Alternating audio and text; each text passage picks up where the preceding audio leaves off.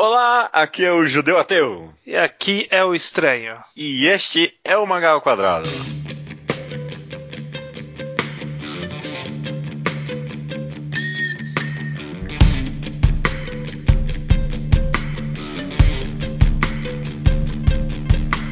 Beleza, então, Estranho, estamos aqui no episódio 98 do Mangá ao Quadrado. Olha só, Caraca. cara. Tá quase, hein? Puta que pariu. Eu, eu vou chorar quando eu chegar no 100. Que incrível.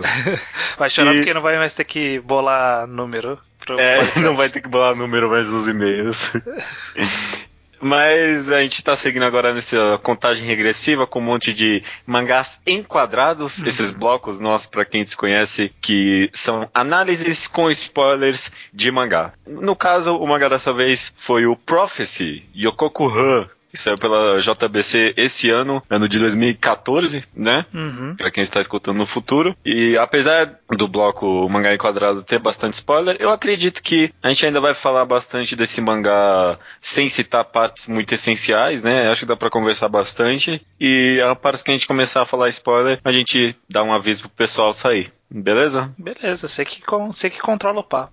Beleza, tá. É isso aí então. Então, como eu falei então, Manga Prophecy saiu pela JBC esse ano. O plot básico dele é de um homem vestido com roupas normais, só que com uma máscara de jornal. Aparece com um vídeo na internet anunciando as notícias do próximo dia, entre aspas. Só que as notícias sempre envolvendo algum tipo de vingança contra algum ato que alguma pessoa cometeu na internet, né? Uhum. E aí as coisas vão acontecendo de acordo com o plano dele e a gente acompanha dois núcleos, na verdade. O núcleo dos caras, do- dos caras mascarados e da polícia japonesa tentando investigar e capturar ele, né? Exatamente. Do Departamento de Crimes Cibernéticos lá da, do Japão, que é um departamento específico para ameaças online. A gente vai falar mangá durante o podcast, mas uma coisa que eu já queria tirar meio do caminho, mas na verdade é um elogio, é a tradução da JBC nesse mangá. Eu achei muito boa, viu? Uhum. O mangá, ele saiu na internet um volume, eu acho, antes de ser publicado aqui, nunca mais saiu mais nada. E quando veio pra cá, a gente sempre fala de pessoal não se importar tanto com o- a propriedade física do mangá, que você tá comprando uma experiência, e essa foi uma experiência que eu me senti muito grato em pagar. Não tô falando isso porque,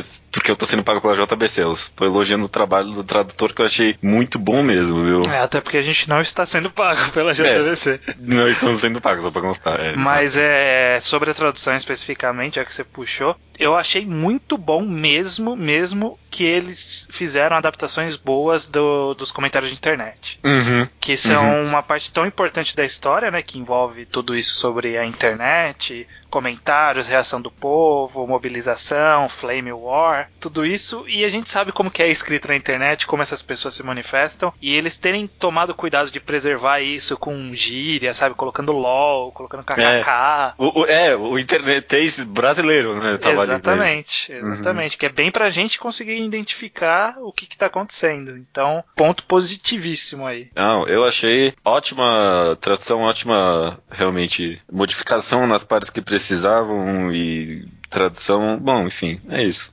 Só queria tirar isso do caminho, achei muito boa.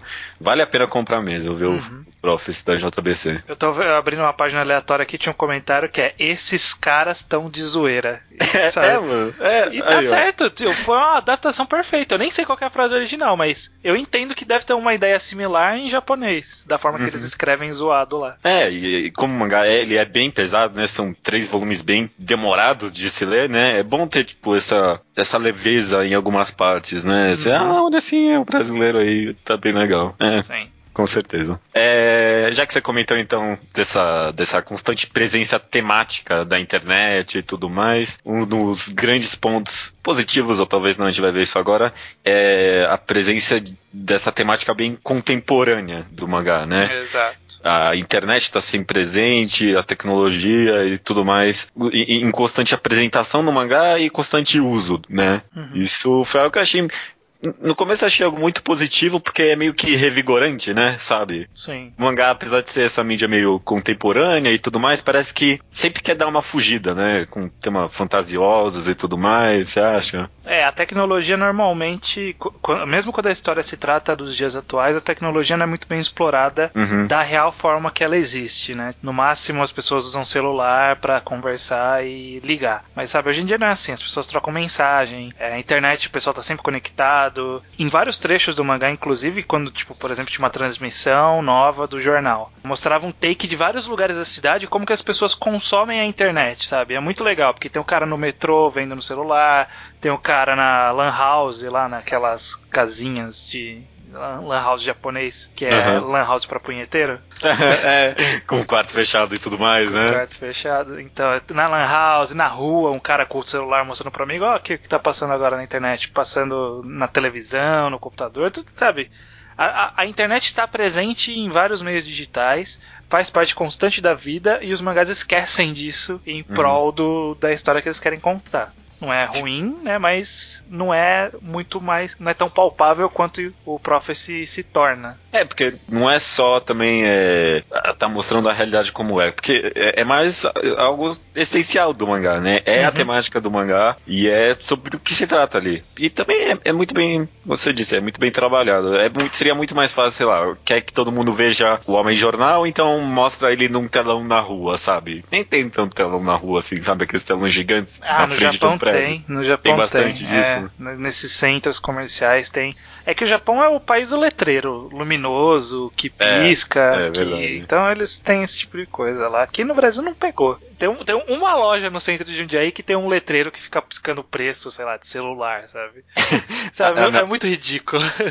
Aqui em São Paulo eu lembro que tinha bastante. Na, na Paulista mesmo tinha motelão assim gigante, vivia mostrando propaganda e notícia, mas aí teve aquela lei da cidade limpa e tipo parou tudo, não tem hum, nada é verdade, agora. Tem na nada. verdade, São Paulo teve isso. Mas é, é, é, foi, essa parte da temática contemporânea foi algo muito bom, pelo menos de entrada e tudo mais, mas eu pessoalmente eu achei que acabou meio que se complicando um pouco com isso. Hum. No, quesito temática, assim, sobre como ele tratou, sobre o conceito do negócio, eu, eu amei. Achei 10 de 10, todos os temas que traziam e tal, mas eu achei que ficou um pouco pesado demais, assim. acabou hum. ficando nessa linha muito tênue entre tentar é, mostrar para quem não sabe e tornar algo legível para quem já sabe, sabe? Sabe? Hum, sabe, sabe. Não, eu, eu... não tô entendendo, não, não entendi. Desenvolva. Eu achei, eu, basicamente eu achei que foi expositório demais, em alguma, expositivo, né? Expositivo demais em algumas partes. em várias partes, na verdade. Eu parecia que eu tava lendo algo que, tipo, ou, ou, eu já sabia, ou que não me interessava e tudo mais. É, é que a gente tem que pensar que uma vez, mesmo o, o mangá sendo uma, um produto do seu tempo, e nesse caso uhum. ele sendo uma grande representação da nossa época, uma vez feito ele se torna temporal. É, é. Então, eu acho que é relevante porque a gente não sabe como vai se desenvolver a sociedade e a internet nos próximos anos. É, com certeza vai ser muito diferente do que tem aqui nesse mangá. Exato. E, e esse talvez até seja um, um, dos grandes problemas de você fazer uma história envolvendo tecnologia. É que nem uhum. você fazer música citando uma coisa da época, sabe? o, o Engenheiros da Havaí tem uma música que fala a Síria bombardeia. A, não, não sei o que lá bombardeia a, a Líbia e o vírus, sabe? Tipo, a Líbia. A Líbia nem é importante hoje em dia, sabe? E era, era importante numa época, muitos anos atrás. Então, sempre que você usa uma coisa muito moderna na sua, na sua composição artística, ela pode se tornar datada rapidamente. Sim. E aí eu, eu imagino que o autor ele tenha pensado tanto no, no viés de tornar palpável para quem não conhece esse mundo, quanto no viés de, olha, de qualquer forma, a obra se explica, então se você estiver lendo numa realidade totalmente diferente da minha, seja no futuro, seja em outro país, seja como for, tá aí tudo que você precisa saber para saber como funciona o mundo. É, essa justificativa até que me faz olhar com olhos um pouco melhores tudo isso. Mas você não achou que a leitura era um pouco pesada demais em alguns momentos? Cara, não, não senti não. Não, não senti não. não. Eu achei que foi bem fluido, na verdade. Nessa parte específica da, da relação com a internet, como funciona e tal. Eu achei que foi, que foi tranquilo até. Mesmo para quem conhece, tinha até uns conceitos avançados de. Avançados nem tanto, né? Você vê que era um conhecimento avançado de um leigo. Uhum. É, em programação, por exemplo. Sabe? Tipo, ó. ele citando, Cara... citando linguagens de uhum. programação, por exemplo. Né? Parece ser super avançado. Na verdade, aquilo lá é básico, leiguíssimo total. Uhum. Mas para um leigo é bastante informação. Entendi sei lá, tinha algumas partes ali que nos comentários da internet, sei lá, parecia anônimos, né? Porque quem não tá inteirado na internet não manja daquilo, mas também não, não teve explicação, né? É, é, é aceitável, sim, é aceitável. Mas é, eu, pessoalmente, assim, achei que tava pesado um pouco demais em alguns momentos para mim. Eu, eu me forçava a ler, sabe? Mas, de qualquer jeito, uma coisa que. que praticamente acho que salvou o mangá para mim, que eu não achei nem um pouco que é o que tipo, me faria ficar mais interessado, é, é os personagens, cara. Hum. Os, os personagens desse mangá eu achei alguns assim, o que não interessava o autor dava uma planificada bem grande, mas os principais assim achei eles bem tridimensionais, bem interessantes, principalmente aquela detetive, cara. Eu amei essa a personagem dessa detetive. A Erika Yoshino. Isso. É, é, ela ela funciona bem bem com a história. É que assim, é, é bem claro que essa é da, daquelas histórias plot driven, né, que a gente já comentou. Uhum, uhum. Mas ainda assim você vê que ele não, não joga fora a participação e a importância da personalidade dos personagens na história. Né? Uhum. Né? Tanto do grupo que compõe o personagem jornal, quanto do, da polícia, mais ou menos, é mais a Erika mesmo. Aí tem os outros Sim. dois assistentes lá, que é um que é o Chucrão e o outro que é o manjão de internet. É, o Chucrão fazer esse papel mesmo, né? Pra ter alguém para explicar lá. Exatamente, né? é, um, é uma forma inteligente, porque uhum. Eh, toda a história que, que lida com tecnologia sempre tem o policial chucro, sabe? tipo, ou, o cara companheiro que não manja nada de internet. É, é, o, o, que é ridículo, porque eu, eu vi Homem de Aço recentemente. Sim. E aí eles estão. Aí tá tendo um, um caso, um negócio lá que eles estão terraformando a Terra, sabe? Tipo, é, ajustando o ambiente para uma outra raça viver naquele ambiente. Okay. Esse é o processo de terraformar. E aí eles estão numa reunião, tipo, na sala do exército, na sala de inteligência do exército. E aí o cara fala, está terraformando. Aí alguém vira e pergunta, o que é isso? o que você tá fazendo aqui, né, meu amigo? Sabe, tipo, porra. É, esse, esse, esse policial chucrão também, porque não é qualquer policial, eles estão ali na, no departamento de crimes cibernéticos, né? Mas tá meio claro que esse departamento, tipo, ele foi feito ontem, sabe? É. é tipo, colocaram criaram essa galera e falou assim, pô, chama dois caras aí para te ajudar. Aí chamou o estagiário de informática e um policial experiente que tava de suspensão, sei lá. Mas é, antes da gente falar melhor sobre a internet, porque a internet depois claro que a gente vai falar mais, porque uhum. é importante, mas acho que é a parte mais pesada para falar fica pra parte de spoiler. Sim. É, mas uma, um outro tema que eu acho que é bastante tocado pela história, na verdade, ele, ele acaba sendo um, um grande motivador dos personagens e é meio que uma crítica, né, do autor que é sobre o. No, no, Japão eles chamam de power harassment, que é o abuso de autoridade, por assim dizer, dentro do trabalho. Que isso é, é uma realidade fortíssima lá no Japão. Essa situação de tipo, ó, você é meu subordinado no trabalho, então eu vou gritar com você, vou te humilhar, te dar trabalho que não faz parte do que foi combinado, mas só para você, tipo, se humilhar mais ainda. É, pra forçar a demissão, pra, né? Pra for, principalmente forçar a demissão. Sim. E os caras e os, e os empregados que sofrem isso, eles não podem fazer nada porque no Japão não tem tanto emprego quanto pessoas querendo trabalhar.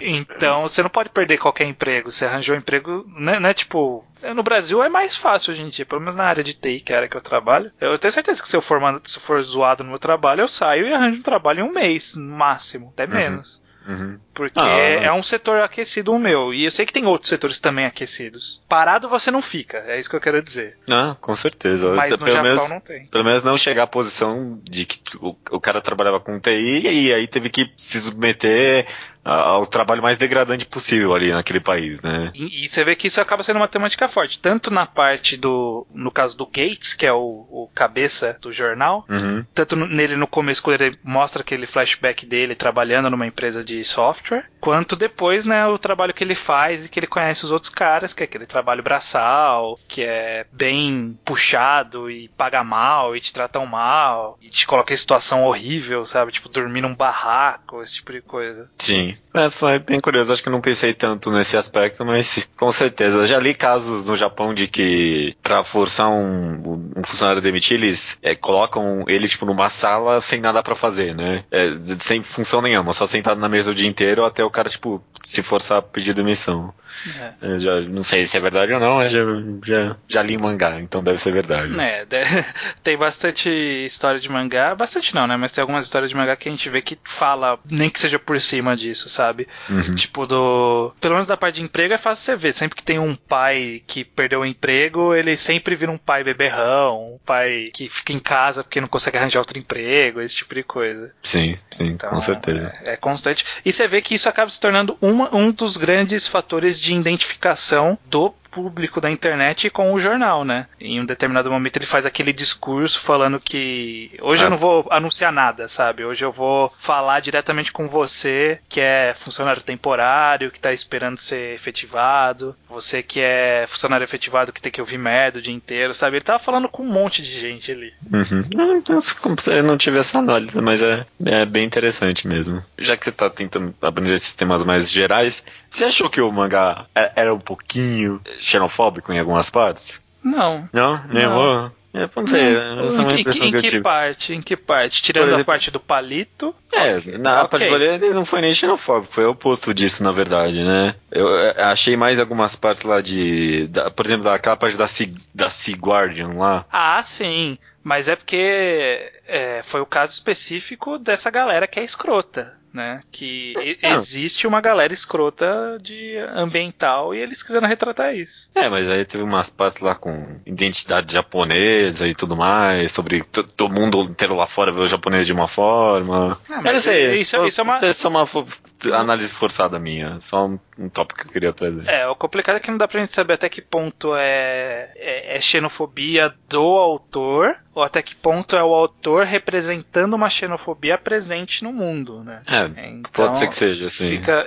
nesse caso específico, né, pensando nessa, nesse caso do Sea Guardian, que foi, sei lá, se alguém tá ouvindo e não ouviu e não leu o mangá, é uma determinada parte da história, um grupo de ativistas ambientais fala umas merdas sobre os japoneses, sabe? Porque eles, eles afogavam, afundavam navios baleeiros do Japão, e aí numa entrevista lá eles falaram merda que, tipo, ah, o, tsunami que teve no Japão foi merecido por, pelo que eles fazem com as baleias. Sim, sim. Aí o grupo é super mal visto no Japão, mas no resto do mundo os caras são, tipo, celebridades, né? É. é exi não, não sei nesse caso dos baleiros, mas eu sei que existe muita, muitos casos de, tipo, ativista ambiental que é um ativista ambiental escroto.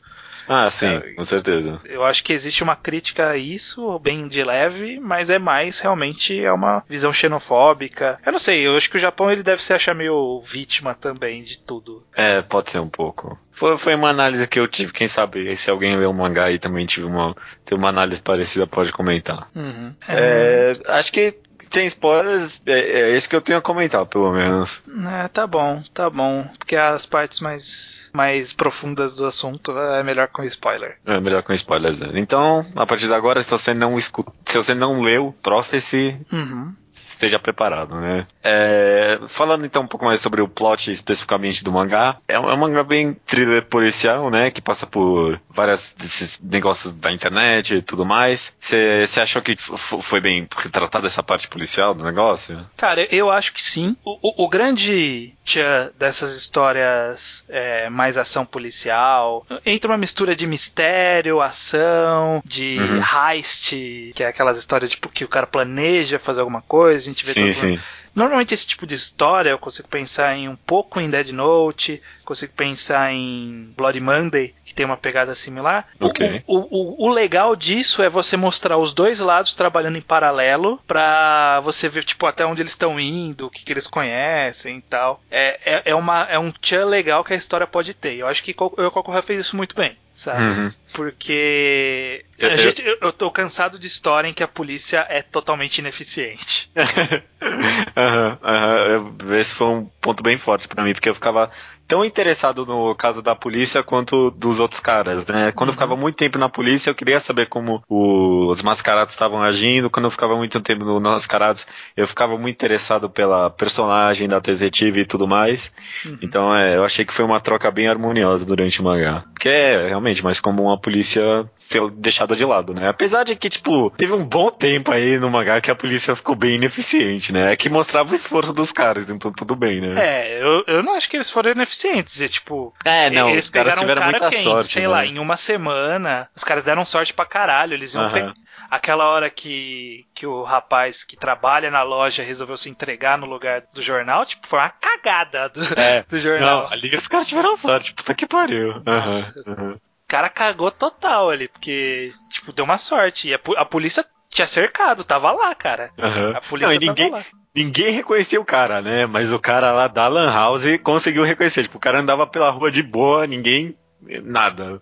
Mas o cara é. da Lan House, ah, você é, é o jornal, né? É porque na, nas Lan Houses que entregaram o papel, né? Que era, ah, tipo, ó, é. se vier alguém com esse rosto, fique esperto que esse cara aí é bandido. É, mas, mas, você vê que a polícia era realmente eficiente, porque, tipo, depois do primeiro, sei lá, do segundo vídeo, eles já estavam falando assim: olha, você tá vendo que tem uma fisionomia um pouco diferente, então esse cara, julgando pela posição do vídeo e das pessoas, deve ter uma altura entre tal e tal, a pegada é tal, então isso determina o tamanho de pessoa tal. Você vê que, tipo, eles fizeram uma puta de uma investigação, eu achei isso muito legal. Uhum. Bem CSI-esco o negócio. Sim, né? sim, mostrou um a, avançou legal a história enquanto avançava o lado dos mascarados também. Isso eu achei que foi, tipo, um, um dos pontos altíssimos do mangá. E do lado dos mascarados também, toda essa história aí com o palito e tudo mais, e principalmente esse negócio de abuso de poder lá no começo que fez, tipo, ganhar a simpatia pelo Gates, foi o que me deu confiança nos caras, entre aspas, né? Confiança e simpatia mesmo pelos personagens até o final, mesmo quando ficava uns bons capítulos sem mostrar os caras, né? Uhum. Quando tinha uma parte lá que a polícia não tinha certeza qual era o objetivo dos caras e eu também não, né? E o cara veio com aquela teoria de que os caras só, queria, só queriam atenção, mas, tipo, eu sabia que os caras não queriam só atenção, né?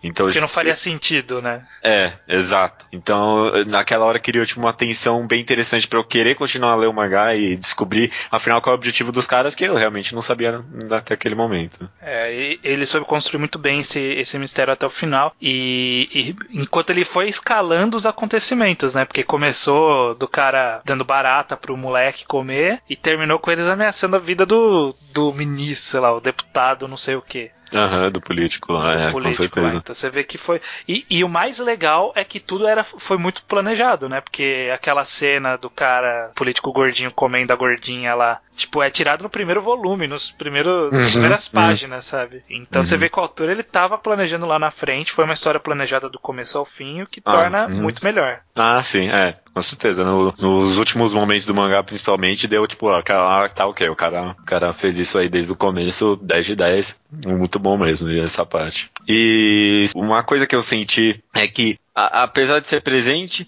essa temática da internet reagindo às coisas que o cara falava e a investigação policial eram duas coisas que tipo, andavam só em paralelo, né, durante o mangá. Eram meio que duas temáticas, né, o, o thriller policial e é, é, o negócio, a temática da internet, né. A internet, como a gente comentou já, foi muito bem retratada no mangá.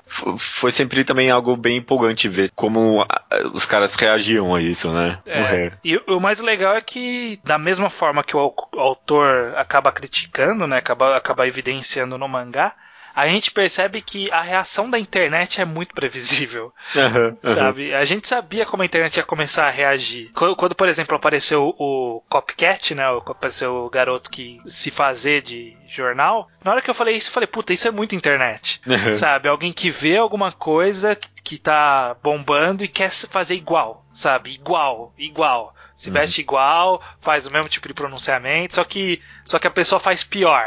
Uhum, exatamente. É, é, a internet, essa é a definição da internet. É pegar alguma coisa legal, copiar pior. É, exato, cara, exato.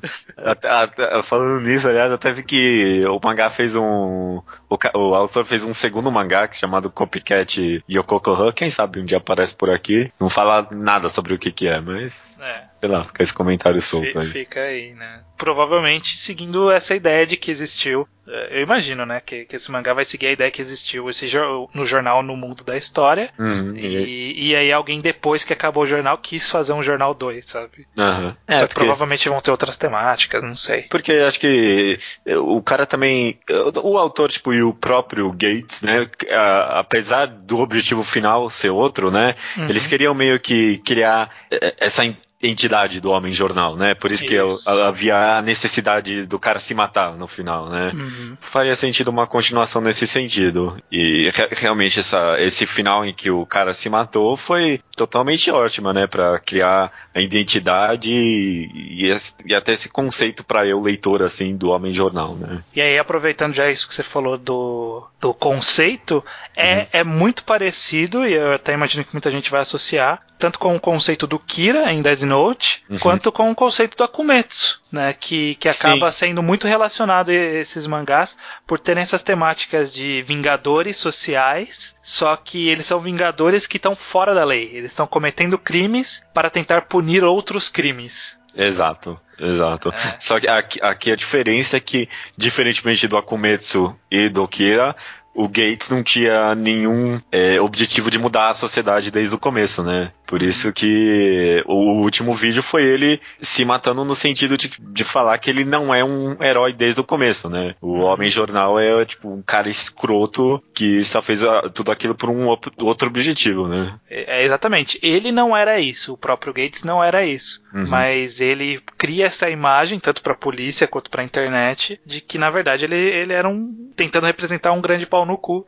É, que, é que, que tomava ação, que, que só fazia as ações que as pessoas pensavam em fazer e não faziam. Uhum. É, ele, ele matou a entidade do Homem Jornal como herói, né, naquele último vídeo, com certeza. É, no caso específico, voltando nisso da internet, né, e tanto da, da entidade similar ao Akumetsu e ao Kira, a gente vê que existe essa representação dessa, desse conceito de vingança contra aqueles que não são punidos de verdade que a gente queria que fossem punidos e não são. Sim, sim. Só, só que dessa vez ele trouxe para um nível muito mais pessoal, principalmente nos nossos tempos atuais. É até uma coisa que eu falei no meu texto, que eu vou obviamente deixar linkado no podcast. Sim, sim. Que quando você traz muito próximo das pessoas, as pessoas começam a se identificar com esse tipo de reação. Sabe? É, hoje em dia o que mais tem na internet é, tipo, alguém fez uma coisa errada, uma pessoa vai lá tirar foto, posta na internet e todo mundo fica revoltado com aquilo. Uhum. Né? Tipo, uhum. a professora que fala que o aeroporto virou rodoviária, é a mulher que espanca o cachorro até a morte, e o vizinho filma, uhum. é a criança que põe o braço dentro da jaula do tigre. É, são, são esses pequenos casos, né, que causam mais, mais flame war na internet, né? É, exatamente. E, e, e, o que o, o, o, Gates e os caras como entidade de jornal fizeram foi justamente pegar essa, esse fenômeno, né, das pessoas revoltadíssimas na internet, mas que não fazem nada, e, tipo, todo mundo fala assim, puta, alguém tinha que ir lá matar a Dilma, sabe? Uhum, uhum. E, e, e, o objetivo dele é ir lá e matar a Dilma, sabe? Uhum. Sim, essa Maiara Petrus, você lembra da Maiara Petrus? Puta, não. A menina que foi na eleição da Dilma, quando a Dilma foi eleita, ela falou que era culpa dos nordestinos. Ah, sim, lembrei, lembrei. Sabe? E, e aí todo mundo falou que devia dar uma surra nela, esse tipo de coisa. Eles são os caras que iriam lá dar uma surra, sabe? Muita gente ia condenar isso, obviamente, né? Porque é uma atitude escrota mas tá fazendo o que a galera quer. E, e a galera a galera é insana, a internet é insana. Uhum. No começo ele mostra como, mais ou menos como uma vingança boa. Puta, olha, foi punir o cara que falou que a menina devia ser estuprada. Bem feito. Só que depois você vai percebendo que a galera da internet ela é escrota demais. Ela não sabe medir uhum. as consequências das coisas. E, e a, o, o próprio mangá acaba expondo isso, sabe? Tipo, sim, sim. Olha, essas atitudes que ele fez, todas essas atitudes, são escrotas pra caralho, sabe? Uhum. É. O, o próprio mangá é muito autoconsciente nisso, né? Tem aquela cena que o policial dá aquela teoria dele de por que eles estão fazendo isso, né? Ele fala, uhum. é exatamente isso aí, de que o, o, cara, ele não tá atrás de grandes corporações e o que tá destruindo o país, que nem o caso do Akumetsu, o Kira nem tanto, mas o Akumetsu é bem isso, né? O cara vai atrás dos pontos específicos no Japão que estão destruindo. Então, o cara das rodoviárias que tava fazendo rodoviária demais. Hum. E os políticos estão destruindo, é, gastando dinheiro demais com aposentadoria. Mas aqui é isso aí, o cara, o cara falou, tá indo atrás de casas pequenas porque ele quer atenção e a internet dá atenção para ele, né? Fácil exatamente, demais. exatamente. Uhum. Que era exatamente o plano. E, e, isso que eu acho muito bom, né? Acabou sendo muito bem montado justamente porque no começo eu até acreditei nisso no meu, no meu texto. Eu acreditei que era tipo falando sobre a internet. No final Sim. não era nada disso, era uma crítica. Uhum. Sabe? Não. Ele tava metendo pau na internet. É? Não, no final a internet é, é, foi só uma ferramenta, né, pro cara. Uhum. Ele, tipo, né, ele não tava nem aí pra internet no final das contas. Ele Exatamente. queria era a atenção do pessoal para poder resgatar o corpo do amigo lá, né? Exatamente. O que parece algo, tipo, quando eu li isso no final, eu fiquei muito, eu fiquei muito chocado também, viu? Eu fiquei que nem a detetive lá. Eu falei, mano, mas só só pra isso, cara. É sério. Mas é mesmo. E, e, o mangá deu, tipo, aquelas dicas, né? De que poderia ser só isso mesmo. Exatamente, né? Tipo, teve toda essa construção do, da galera do jornal. Vamos falar um pouco deles então, para terminar.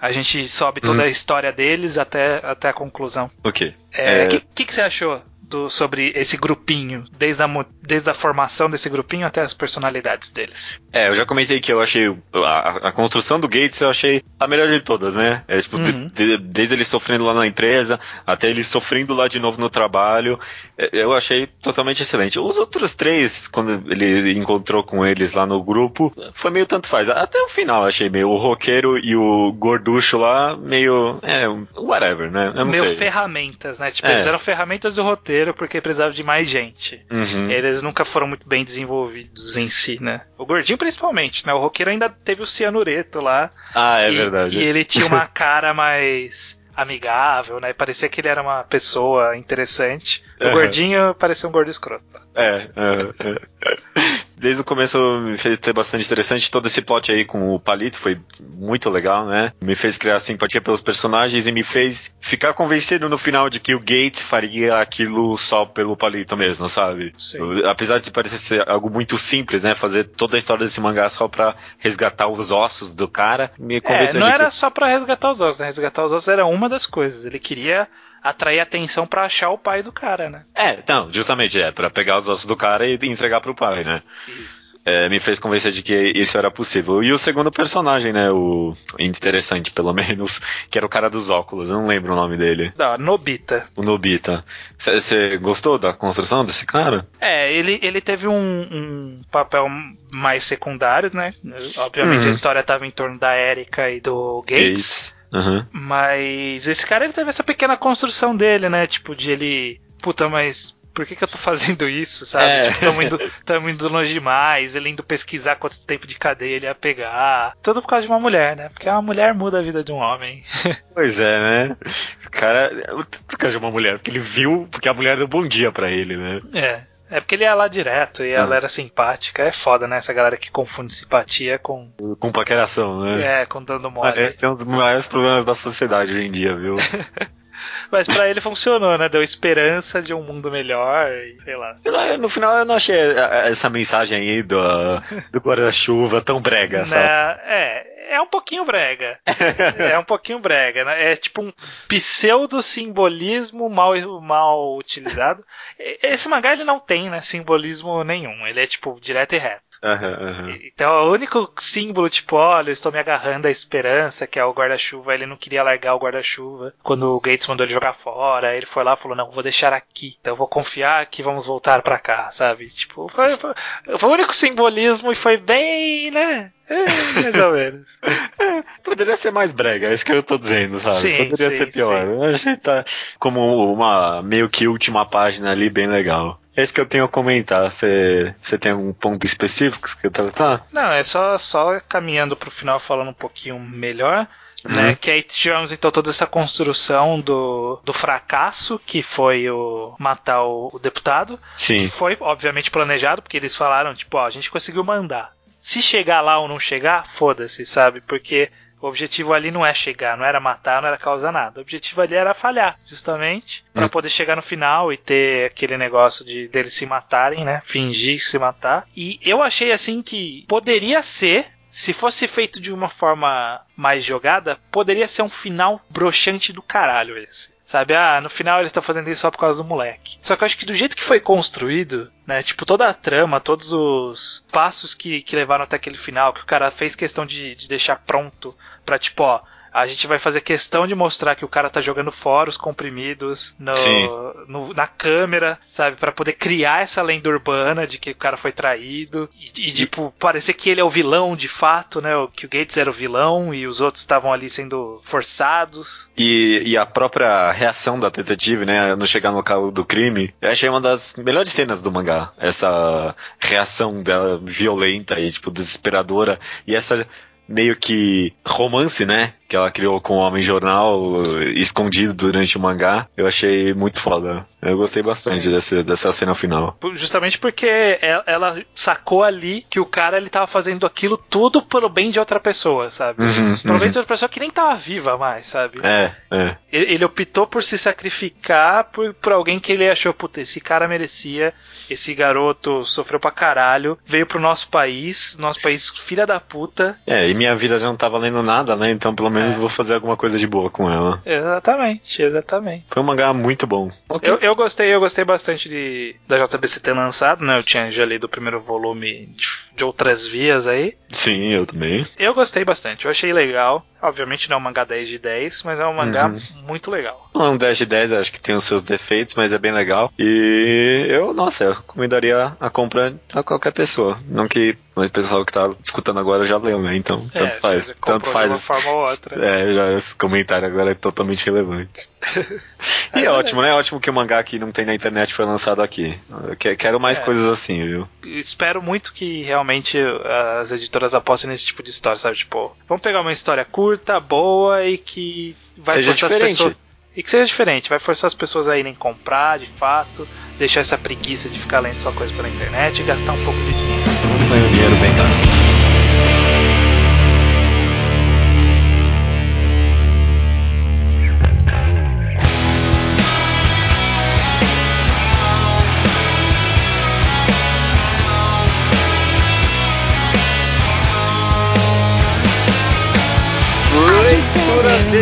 e-mails estranho.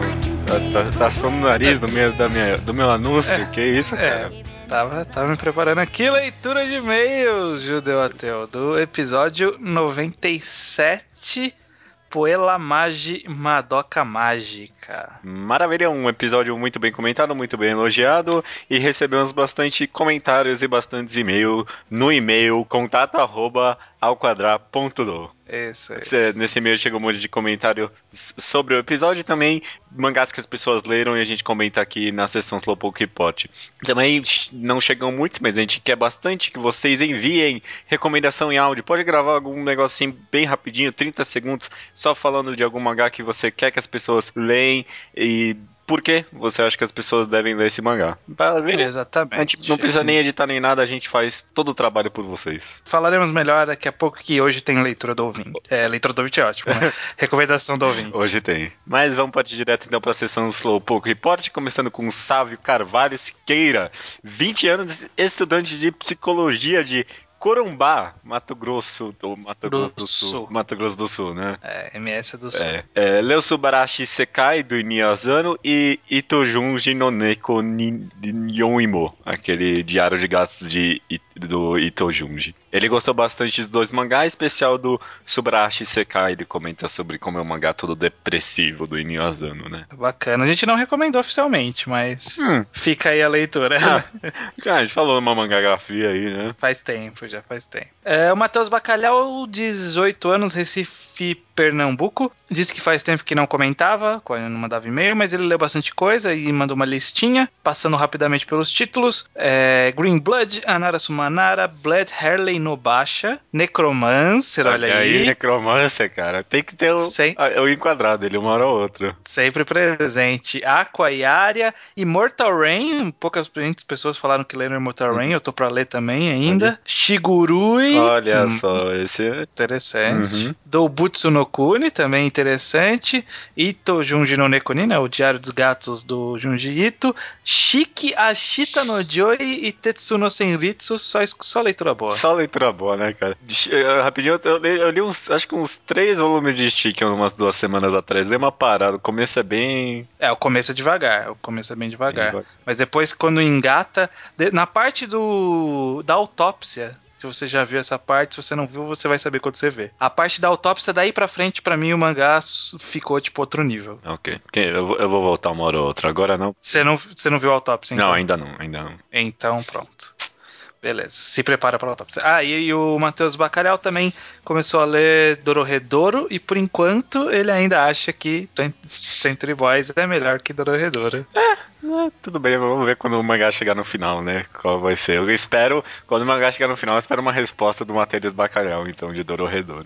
É, e eu espero a sua resposta também, porque vai que o final caga tudo. Né? Nossa, já aconteceu isso comigo no Soul Eater. Até hoje em dia eu tenho remorso de ter recomendado esse mangá, mas tudo bem. O Paulo César terminou de ler Pum Pum está com a cabeça em chamas e quer alguém para conversar com ele. Ele suplica a gente aqui no e-mail querendo que a gente converse com ele sobre Pum Pum e agora, né? Próximo, é. próximo episódio, análise de Pum Pum, né? É, exatamente. Aí você pode ir nos comentários conversar com todo mundo que vai ter lido sem tomar spoiler, hum. sem dar spoiler para ninguém, porque todo mundo vai lá, tá lá esperando isso. Tá beleza. Maravilha. O Gabriel Yamazaki terminou Hikaru no Go, gostou muito e achou possivelmente o melhor mangá desenhado pelo Obata eu acho, viu? Um bom. Um, não, não sou contra isso. Não, não sou contra nenhum. Eu acho possivelmente o melhor mangá desenhado pelo Obata, assim. Ele tem um ar mais, tipo, uma finese nesse mangá, né? Os outros Sim. é muito escrachado o negócio. É, ele também disse que leu Solanin.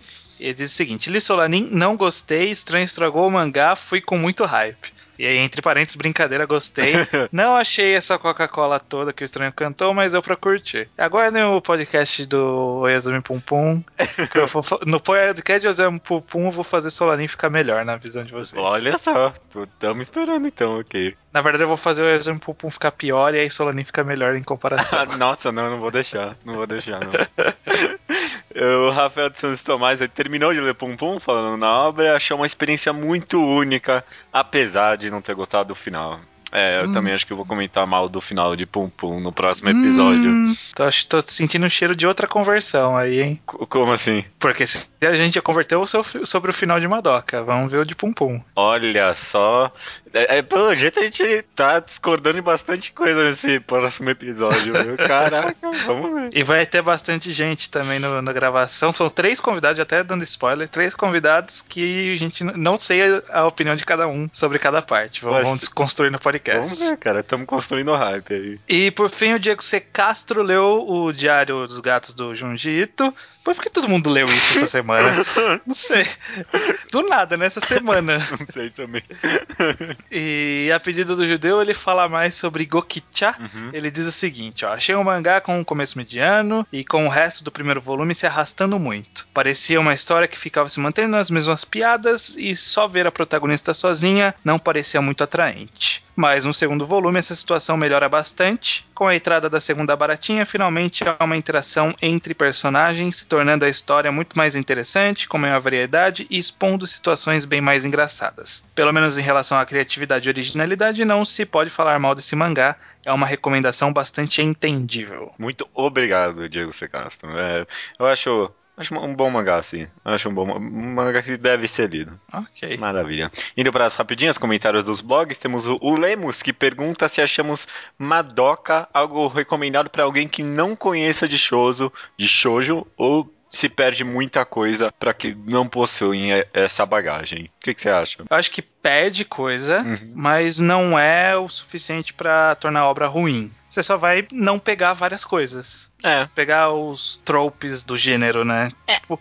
mas eu acho que você lendo um, assistindo, sei lá, Sakura Card Captors já é o suficiente, é, sabe? É, difícil alguém que, tipo, tenha pelo menos visto alguma imagem de alguma shoujo pra porque senão é algo muito bizarro, realmente. Porque o cara tá construindo essa história com um monte de menininhas, né? É, exatamente, exatamente. É, é... Tem um papel importante ser uma mas não é, tipo, tudo. Não precisa ter uma carga forte, é. gigantesca. Dá pra curtir sim, só, eu só acho que a pessoa vai ficar muito confusa mesmo, né? Tipo, porque, porque uhum. o cara fez assim, com menininhas com poderes mágicos, né? Eu que não sou eu de fato, é alguém nomeado eu, okay. sentiu um pouco de crítica à indústria idol do Japão por conta das referências a contratos e ilusões. É, eu, eu não sei se, te, se teve intenção, mas é aplicável. Existe aplicabilidade, não sei se tem intenção. É, eu pensei aqui, sei lá, também pode ser tipo ah, uma crítica à indústria musical, que quem faz contrato vende a alma, não sei o que. Qualquer coisa que tenha contrato é. pode ser uma alusão agora para isso. É, né? é. Acho meio forçada essa análise aí. E também propõe a filmografia de diretores japoneses de animação e sugere, por exemplo, pra gente começar o Satoshi Kon, que eu ainda não assisti nada do cara, tenho que assistir um dia. Ah, alguma coisa. Nossa, eu ia amar fazer uma filmografia do Yuasa, meu diretor de anime favorito, fez muita coisa boa. Mais anime ou filme? Não, ele é mais de anime mesmo. Eu acho que ele tem uns dois filmes, apesar disso. Não, no filme eu topo, no anime eu tô meio pra trás. Ele, cara, ele tem um anime chamado Tatami Galaxy. Se você vir, você ia curtir, viu? Você já me falou disso aí. Você ia gostar. Um dia. Você ia gostar. Tá, tá anotado. Leonardo Fuita comenta aqui que foi um podcast sensacional sobre uma série sensacional. É, o negócio de Madoka, ele comenta, o negócio de Madoka, pelo menos para mim, além da deconstrução, é que tudo é crível e tudo faz sentido. Todas as pontas são fechadas de um jeito que faz sentido dentro do mundo. Realmente é uma obra muito bem fechada, eu concordo. O Igor Mendonça comenta sobre como as estéticas dos mundos das bruxas tinham uma pegada bem surrealista, trabalhando com as ideias e tristezas e desespero. O chão, entre aspas, do labirinto é a Guernica de Picasso e Noite Estrelada do Van Gogh, por exemplo. É, sim, dá, dá para você perder um bom tempo ali vendo tudo que tem uhum, uhum. No, no fundo e tentando correlacionar, montar uma personalidade, principalmente no caso da Sayaka, que a gente conhece o background dela, dá para você trabalhar melhor com os simbolismos e o que, que significa cada uma das imagens utilizadas. É, eu tenho certeza que as obras de arte usadas ali têm alguma relação bem clara com o contexto de cada personagem. Eu que não entendo de arte, não consegui fazer essa análise nem me preparando pro podcast, mas eu passo que tem vários comentários sobre, deve ser bem interessante. Uhum, uhum. Ok. O Matheus Leone fala sobre a teoria do da bruxa final, Walpur... Walpurgisnacht. Walpurgisnacht. Primeiro ele fala sobre a teoria do, da bruxa final ser a bruxa da Romura. O que, que você acha sobre isso? Acho que não. Acha que não? Mas bem que eu não. pensei que faria sentido, por isso que ela, tipo, nunca consegue vencer a bruxa, sabe? Na, na, em outra linha temporal, a bruxa sempre fica mais forte. É, eu, eu, eu acho que não. Então tem, tem que ver o terceiro filme, porque as pessoas falam que o terceiro filme quebra tudo. É, tá bom. É, não, não vou ver o filme agora. Mas da série eu acho que não, não se encaixa, não particularmente. E o Matheus também comenta sobre a, a, sobre a possibilidade do final ter sido um pouco amenizado devido ao desastre que aconteceu lá no Japão, terremoto e tudo mais. Acho difícil porque o, o episódio é tão bem animado, né? É, eles é. não descartariam nada daquilo, porque deve ter sido bem caro e muito bem gasto, né? É, teve dinheiro, muito dinheiro envolvido para fazer os dois episódios. Eu acho até que a demora para sair foi justamente para esperar essa história sentar um pouco e não ficar tão forte na memória das pessoas. Ah, ou, ou vai ver eles estavam sem tempo, aí tipo, comemoraram quando aconteceu o terremoto, né? Puta que pariu, ainda bem. Puta, vai ter mais uma semana. Você ah, quer ser atacado pelo jornal mesmo, né? e para finalizar, o e-mail do Tomás, com o sobrenome Turbando. Ok, ok. Ele diz que a personagem favorita dele também é a Sayaka, por conta dela ter melhor apresentado o lado sombrio e doentio de Madoka. Uhum. Além de ser um herói caído, onde ela consegue seu objetivo e chega no pico de sua felicidade e de repente ocorre uma queda brusca e uma decaída da personagem. Percebe que o que ela queria não, nem era necessariamente o que ela queria, né? Exatamente. O personagem, sim. Indo agora para os e-mails mais compridos que a gente recebeu aqui, tem o Leonardo Souza, 17 anos, do Rio Grande do Sul. Ele comenta sobre Madoka, minha personagem preferida é a Mami e não me sinto bem por concordar com o Rubio. É, ninguém nunca sente. Acho é. que a é. personagem, a personalidade dela mais compatível com a minha e é totalmente subjetivo. Mas concordo com o judeu sobre a Sayaka ser a personagem mais interessante. Para mim ela tem um arco mais bem construído e a evolução mais gradual, passando por vários traumas, decidindo que irá lutar por algo e depois percebendo que aquilo não é algo bom para se arriscar. É na ótima cena do trem que para mim ficou óbvio o assassinato é, daquela parte, né? É, então, acho uhum. que para mim também ficou bem claro. Ele continua. A parte das almas e do corpo também me pareceu algo meio bobo, uma preocupação meio exagerada, mas para as meninas é algo bem importante. É, só que eu penso que há um problema ainda maior que é o corpo ser, ser de fato apenas uma casca, sem poder envelhecer nunca. O que seria um problema é, em um relacionamento que a Sayaka queria que durasse, realmente. Todos os flashbacks que as meninas aparecem, elas não estão diferentes de como elas são no presente e mesmo a Romura, que manteve seu corpo jovem mesmo com todas as linhas temporais, né? Uhum. A desculpa seria que ela viajou no tempo, mas se suas memórias se mantêm, o corpo deveria continuar evoluindo e envelhecendo normalmente, né? Entende? É, eu, eu, não, eu não tenho certeza dessa teoria aí de que o corpo não envelhece, viu? Porque ele falou essa coisa de que elas não estão muito diferentes, mas eu, eu, assisti o episódio 3 hoje, que eu coloquei a Daya pra assistir e a gente viu até o episódio 3, que é quando a Mami fala do pedido dela. Uhum. Eu acho que é no 3 ou no 2. E quando ela faz o pedido, ela tá menor. Ela tá menor, é. ela tá um pouco mais jovem do que ela tá, tá na, no, na, no presente da série. Eu lembro disso, mas o que eu tinha entendido é que tipo, quando ela fez o pedido. Ah, é, tá certo, ela era mais jovem aí e envelheceu. E aí ela envelheceu, aí que tá. E no caso da Romura, eu acho que, que ela realmente pode estar envelhecendo, só que a gente tem que lembrar que a Romura vive um mês por linha temporal. Uhum. Então se foi 10 linhas temporais, não foi nem um ano. É sabe? Né? Faz diferença? Faz, mas. Não dá pra não... ver no anime. Mas sim, a, o corpo dela continua evoluindo, por isso que ela tem um condicionamento físico melhor, né? É. Quando, quando ela volta no tempo, né? É. Porque, tipo, no primeiro, no episódio 10 lá, ela não consegue nem correr no sol. E aí no último ela tá saltando. É, mas aí também ela curou o óculos dela lá com magia, então, ah, sei lá também, é, né? Pode ser também. Cada coisa ser. aí. É, só pra encerrar, o Leonardo ainda diz no e-mail que as meninas devem ser escolhidas pelo Cube por serem o seu oposto. Um poço de sentimentos, esperança e desespero potencial. Aliás, o fato de elas serem menininhas faz diferença na experiência, não só pelo fator da desconstrução. Ver a Madoka presenciando morte e passando por todos aqueles conflitos e logo depois sermos jogados em seu quarto, cheio de pelúcias e coisas infantis, deixa tudo mais pesado e ajudam a, a lógica do Cube ser um pouco mais cruel, já que poderia ser um raciocínio muito justificado e até aceitável se não tivesse destruindo aquelas vidas inocentes, né? É, e para finalizar, o e-mail do Lucas C, ou como ele se denomina, o Colma, do, do blog Gecko Gear. Uhum, uhum. Ele diz o seguinte: primeira vez que mando um e-mail a vocês, não sei se estou fazendo da maneira certa, mas se não, que seja. É, tá certo, Acertou. o e-mail chegou. 10 de 10. Falarei o que penso sobre o termo desconstrução, empregado de certa forma errada para Madoka Mágica. Hum. Antes de tudo, eu aceito ressaltar que Madoka é uma desconstrução do gênero Mahou Shoujo, mas o termo é tão falado quando se trata desse anime que chega a me causar um pouco de desconforto e pensar: as pessoas realmente sabem o que é uma desconstrução? Na minha concepção, Madoka se aproxima mais de uma sátira irônica e ao mesmo tempo sombria da temática Mahou Shoujo. Afirmo isso por conhecer o estilo narrativo do game Oroboshi e o próprio ter dito que não tinha intenção de fazer uma desconstrução do tema.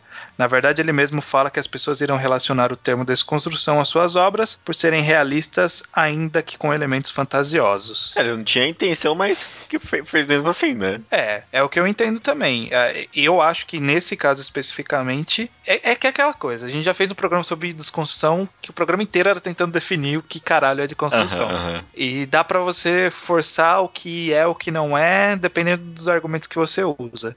Mas eu acho que no caso de Madoka Mágica especificamente, os argumentos a favor de ser uma desconstrução são muito fortes. Sim. Sabe? Apesar de eu entender um pouco o conflito dele, porque realmente só se falava da desconstrução do Marrocha hoje de Madoka. Até a gente teve comentários lá no, no blog sobre alguém falando que gostou muito do episódio porque não ficava só nesse blá blá blá de, de desconstrução e tal. Uhum. Então realmente a gente queria mais analisar o anime e deu certo. É, sim, episódio. justamente até porque é uma obra tão rica uhum. Que ficar se prendendo a desconstrução, desconstrução, sabe? Uhum. É tão besta. Uhum. Que fica limitando toda a profundidade que a obra tem como obra em si, não só como desconstrução, desconstrução. Uhum, uhum. Apesar de eu também concordar e achar que é uma desconstrução de fato, porque Sim. apresenta novas temáticas, esse tema e tal. Enfim, vamos ver o episódio de desconstrução, né? É, exatamente. Por via das dúvidas, tem lá o episódio de desconstrução. Mas sim, eu entendo o desconforto, que é até uma coisa que a gente falou no episódio, que é esse desconforto de será que as pessoas estão usando direito esse termo? E é bem possível que estejam, mas elas não sabem por que, que elas estão usando direito.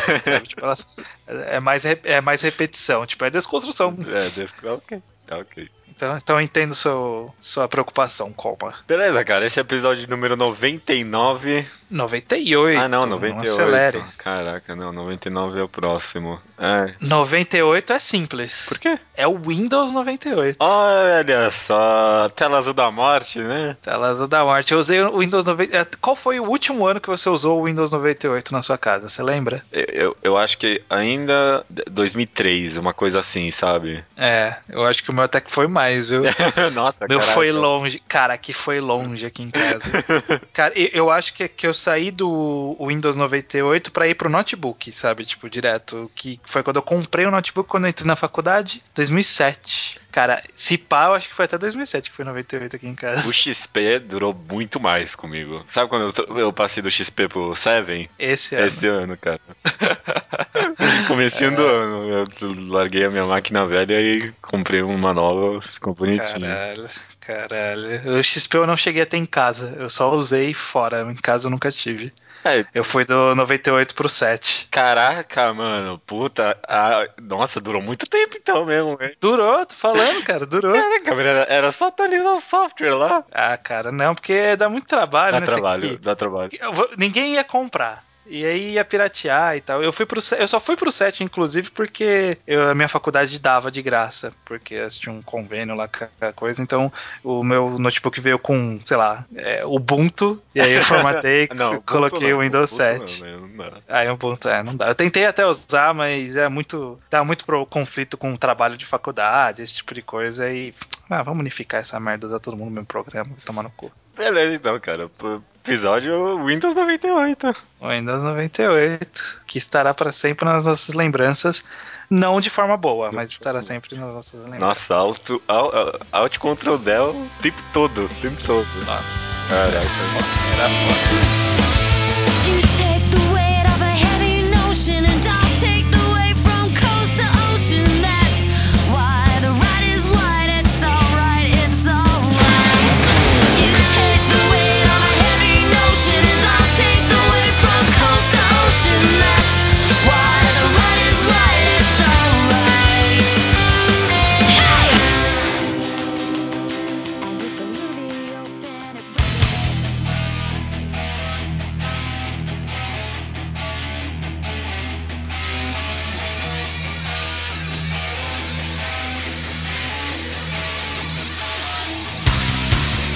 Recomendação do ouvinte estranho. É, recomendação do ouvinte judeu ateu. E vamos tocar lá, vamos lá, vamos lá. Olá judeu, olá estranho e olá a todos os ouvintes do Mangal Quadrado. Meu nome é Felipe e estarei recomendando a obra-prima do mangaka do mestre Gonagai, Devilman. Foi publicado na Shonen Magazine em 1972, rendendo cinco volumes. O mangá conta a história de Akira Fudo, que foi convidado pelo seu melhor amigo, Ryo Asuka, para lutar contra as hordas de demônios que despertaram de seu longo sono e estão se infiltrando na sociedade. Para enfrentar os tinhosos, o Ryo transforma o Akira em Devilman, um demônio com um coração humano, porque assim ele pode lutar de igual para igual. Primeira metade de Devilman se comporta como um shonen bem padrãozão, sem inovar muito, seguindo bem o estilão que é praticamente de todo shonen, que é um, uma sequência de inimigos e cada vez eles ficam um pouquinho mais fortes e o Devilman tem que acompanhar essa evolução. Mas o que vale mesmo a leitura é a sua segunda metade, onde nós conhecemos o horror dos demônios e o horror do ser humano. Como o mangá é curto, não quero dar spoilers, mas digo que em toda a extensão de Devilman, os sentimentos negativos como ódio e medo são trabalhados com maestria por Gonagai. Outra coisa que o autor trabalha muito bem é a sua dupla de personagens. O desenvolvimento de Ryo até o final do mangá, apesar de rápido, é incrível.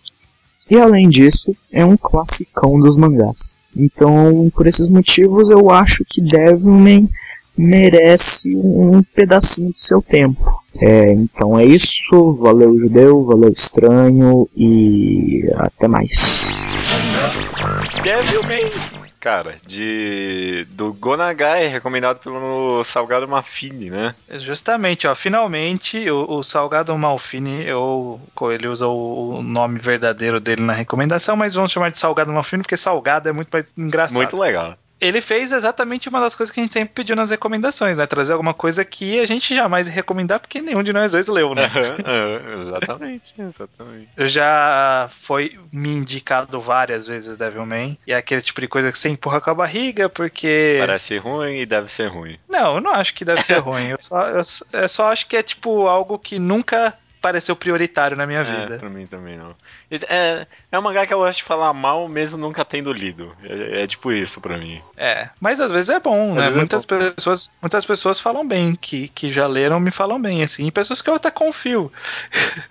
É, é? Pessoas que confiam já recomendaram bem você? Não sei, foi.